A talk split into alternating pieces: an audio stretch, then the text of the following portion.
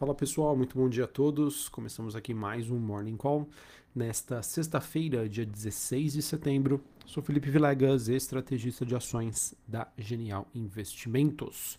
Bom pessoal, infelizmente nessa sexta-feira a gente já começa o dia é, observando que os ativos de risco estão dando continuidade ao movimento negativo é, visto nas últimas semanas. Então, isso compreende né, queda das bolsas globais, é, abertura das taxas de juros nos Estados Unidos, é, fortalecimento do dólar e em relação às commodities, com exceção aí do petróleo, a gente também tem acaba tendo um dia um pouco mais negativo. E esse sentimento, pessoal, de aversão ao risco, ele acontece depois da divulgação é, de diversos dados macroeconômicos nos Estados Unidos e no mundo. Para quem me acompanha aqui, eu, eu comentei na última segunda-feira dizendo, né, pessoal, essa semana será muito importante em termos de dados macroeconômicos, mas infelizmente o resultado disso é uma percepção de que a, é, nós temos a necessidade ainda de um Fed, ou seja, um Banco Central americano mais duro no combate à inflação e que isso, como consequência, vai causar uma forte desaceleração na economia americana. Esse, esse cenário acaba se tornando cada vez mais provável e isso está impactando negativamente diversas classes de ativos. Além dessa questão macroeconômica, pessoal, ontem à tarde a gente teve a FedEx, que para quem não conhece, né, é como se fosse um, um, Correios, né, lá dos Estados Unidos, uma empresa que atua no setor de logística, né, uma, uma empresa privada, importante dizer, é, e que ela costuma ser um bom termômetro aí para a economia americana, e ela anunciou que está retirando do seu guidance para o ano de 2023, ou seja, ela está reduzindo, rebaixando e, no caso, não dando perspectivas para o que pode ser o resultado da companhia no ano que vem. Isso, como consequência, acabou ajudando a acelerar esse movimento negativo nas bolsas americanas, dada a importância da companhia e também que acabou contaminando uh, outras empresas do setor, né, como a UPS, a Amazon, entre outras. No pré-mercado de Nova York, nós temos as ações da FedEx caindo quase 20%.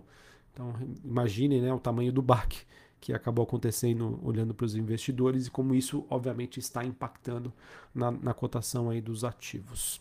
É, ontem, pessoal, a gente também teve a estimativa do Fed de Atlanta para o PIB nos Estados Unidos, que apresentou uma forte queda nas expectativas de crescimento.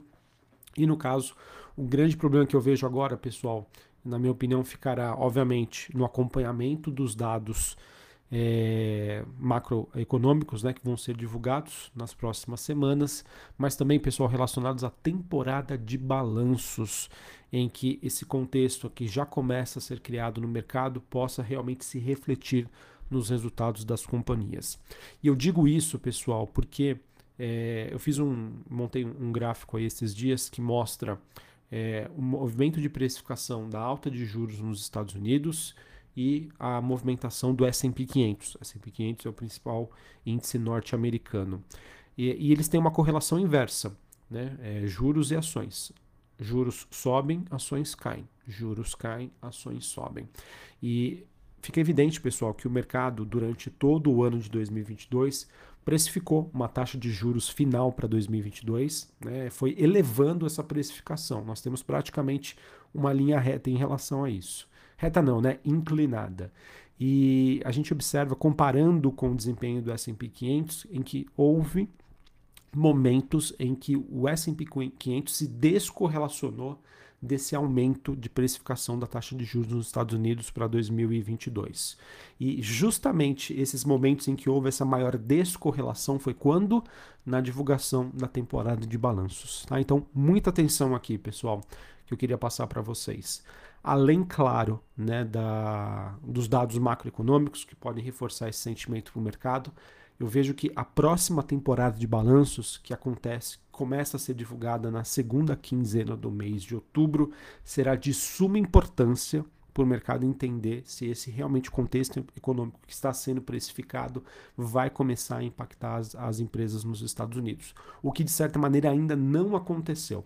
Os últimos resultados que a gente viu do segundo trimestre de 2022, em sua maioria, superaram as expectativas dos investidores e o que trouxe volatilidade foram os guidance, ou seja, as metas de resultado para os próximos trimestres. Então, é, o que eu estou querendo dizer é assim, o mercado de ações ele sempre antecipa os fatos. Então, se porventura nós tivermos agora no terceiro trimestre, ou enfim, que isso aconteça no quarto tri, em qualquer momento que isso aconteça, ou seja, empresas perdendo eficiência operacional, reduzindo as suas margens, divulgando guidance, ou seja, metas de resultados à frente mais negativos, isso ainda não está no preço do mercado. Tá? Então vamos acompanhar como esse processo aí vai acontecer. Então fica a minha atenção para a gente acompanhar no detalhe aí, com carinho realmente a divulgação dos dados referentes ao terceiro trimestre de 2022. Lembrando que esses dados vão começar a ser divulgados na segunda quinzena de outubro. Ainda tem tempo? Sim, ainda tem tempo, praticamente aí quase um mês. Mas é só um alerta que eu venho, é, que eu quero comentar aqui e trazer para vocês diante de como o mercado está reagindo neste momento. Além disso, pessoal, para essa sexta-feira a gente vai ter aquele vencimento, aquele famoso vencimento de opções nos Estados Unidos, né? o Triple Witching, que corresponde ao vencimento de contratos futuros de índices de ações, opções de índices de ações e também opções de ações. Bom, pessoal, vamos aqui para as movimentações do dia. A gente teve na Ásia, bolsa de Xangai na China tendo uma queda muito forte, queda de 2,3%, Hong Kong caindo 0,9%, a bolsa japonesa caindo mais de 1%, já já eu comento um pouquinho mais sobre a China. Em relação à Europa, com exceção do Reino Unido, que sobe 0,13%, a gente vê bolsa francesa caindo mais de 1% e a bolsa de Frankfurt na Alemanha queda de 1,37%. Olhando para os futuros norte-americanos, S&P caindo 0,7%, Dow Jones caindo 0,6% e a Nasdaq caindo quase 1%. O VIX, que é aquele índice de volatilidade, subindo 4%, volta ali para o patamar dos 27 pontos. Na minha opinião, pessoal, é, assim, a gente acompanha o movimento de, de crescimento do VIX, ou seja, crescimento da volatilidade. Muita atenção com esse indicador, se esse indicador ficar ali acima dos 30 pontos. Aí realmente mostra que é, o medo, a volatilidade ah, serão, seriam dominantes nos mercados. Dólar Index DXY subindo 0,15 a 109,91 pontos, quase 110. É, Bitcoin caindo 2%, ele que volta a ser negociado abaixo dos 20 mil dólares a unidade. É, em relação às commodities, a gente tem o petróleo WTI subindo 0,5%, 85 dólares o barril. Cobre caindo 1% e a gente teve um dia de queda e um dia de baixa para o minério de ferro na China. Já já eu falo um pouquinho mais sobre China. Bom, pessoal, é, sobre a Europa, tá? A gente teve aí uma nova rodada de, de indicadores econômicos, a maioria deles vindo negativo, mas eu queria destacar aqui para vocês é, o movimento da Libra britânica, né, que caiu é, abaixo de 1 dólar e 14 cents pela primeira vez desde 1985, pessoal. Ou seja, esse sentimento ele acaba uh, sendo uma mescla entre um fortalecimento do dólar, o dólar que tem sido utilizado aí como refúgio pelo, por parte dos investidores diante dessa volatilidade global e também os diversos alertas aí de recessão e inflação que pesam sobre o Reino Unido. Então essa combinação é, acabou fazendo com que é, a, a, moeda, né, a libra esterlina, a libra britânica, caísse abaixo de 1 dólar e 14. É, eu não tenho comentado muito aqui, pessoal, mas também uma outra questão que eu queria trazer para vocês, aproveitando esse assunto, é dessa guerra cambial que a gente começa a observar. Começa não, né? Que já está acontecendo. E isso acaba é, sendo sendo decorrente do fortalecimento do dólar e também de uma expectativa de recessão econômica. Então vejam, pessoal, que o efeito para as economias, principalmente as emergentes, acaba sendo é, duplo, né? Em que é esperado uma redução da atividade e um enfraquecimento da sua moeda. Olha só que, que perigoso né, que é essa situação, em que os países, né, o nível de atividade interno acaba sendo reduzido e o poder de compra para as negociações internacionais, já que o dólar é a moeda né, de domínio para as transações, acabam tirando esse poder de compra. Então, realmente, uma situação bastante complexa e que a gente já observa é, para essa desvalorização, por exemplo, a moeda japonesa, para o yuan chinês, né, para as moedas europeias, para o euro, enfim. uma situação que a gente deve acompanhar e que acaba também contribuindo para esse sentimento de recessão e redução da atividade. Bom, agora falando sobre China, tá? A gente teve indicadores de atividade econômica referentes ao mês de agosto que ficaram é, acima é, das expectativas do mercado, porém ainda em um patamar bastante deprimido, tá? E isso acaba sendo ainda condizente com uma expectativa de crescimento hoje da China em torno dos 3%. Se a gente parar para pensar, pessoal, China é o país que está à frente do ciclo econômico, ou seja, já passando por essa fase né, de recessão é, com espaço para expansão monetária e fiscal, já que seus índices de inflação estão todos sob controle.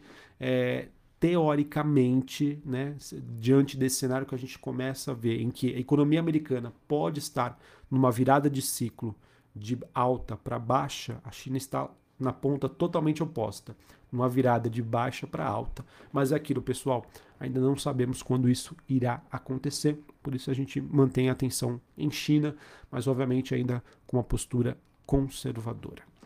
Uh, para encerrar aqui falar sobre Brasil, não temos grandes novidades, mercado que segue acompanhando a divulgação das pesquisas eleitorais, mas queria trazer aqui para vocês alguns destaques corporativos. A gente teve recentemente a Brasil Agro, que é uma empresa especializada na compra e venda de propriedades rurais. Ela funciona como um fundo imobiliário destinado ao setor agro.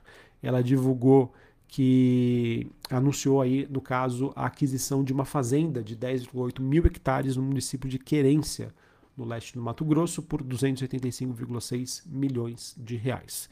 Tivemos a B3, ela divulgou que o volume médio diário do mercado de ações foi de 29,6 bilhões em agosto, que representa uma queda de quase 3% em relação a agosto do ano passado, porém uma alta de 32% em relação a julho deste ano.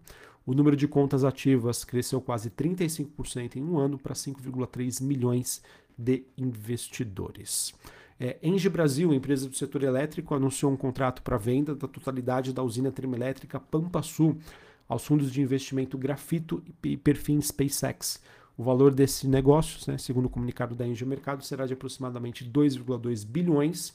Sendo assim, pessoal, a Engie Brasil ela se desfaz do seu último ativo que ele tinha com fonte termoelétrica, né, ou seja, que utiliza de carvão, que é considerada hoje uma fonte mais suja, né, uma fonte mais poluente de, de energia.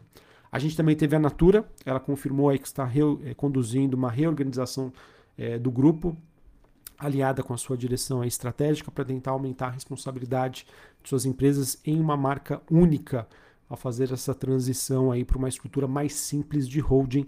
Isso, pessoal, vai ser super importante para a Natura, tá? que hoje ainda não consegue passar uma perspectiva para o mercado de transparência e de crescimento a longo prazo. E por fim, pessoal, o Nubank vai pedir a B3 e a CVM uma conversão do seu programa de BDRs aqui no Brasil, do nível 3 para o nível 1. E na prática, pessoal, o que, que acontece? Os BDRs do Nubank eles vão continuar a ser negociados na B3, porém com uma mudança de código de NUBR33 para NUBR31. É, reduzindo o seu nível, pessoal, na minha opinião, isso é um, tem por objetivo que uma redução de custos. Tá? Então mostra aí que é, nós temos uma situação ainda bastante complicada para as empresas, né, digamos, de menor capitalização, né, as fintechs, diante do cenário de taxas de juros mais altas. É, vamos ver, acredito que isso possa talvez ter uma repercussão negativa aí por parte dos investidores, mas é aquilo, né? Uma redução de custos. O que, que vai ser interpretado? Melhor eficiência operacional ou uma situação mais negativa? Enfim, vamos aguardar a repercussão disso hoje na bolsa. Beleza? Então está reduzindo aí o nível de 3 para 1 ah, obviamente incidindo em menores custos à frente. Maravilha? Então, pessoal, quero desejar a todos aí uma ótima sexta-feira dentro das, das limitações aí, mas enfim, é o que a gente vem comentando aqui com vocês, tá? Um cenário difícil, é, a situação global macroeconômica aí bastante desafiadora, então muito cuidado, atenção, diversificação, tá? Eu, há algumas semanas, né, questionei essa minha tese em relação à reação do mercado, mas é aquilo, pessoal, realmente estamos aí numa situação bastante complicada, então muito conservadorismo, diversificação e aquilo, pessoal, com foco no longo prazo, volto a dizer para vocês, existem muitas boas opções aqui olhando para o mercado brasileiro. Valeu, pessoal. Um abraço, uma ótima sexta mais uma vez, um ótimo final de semana e até mais. Valeu.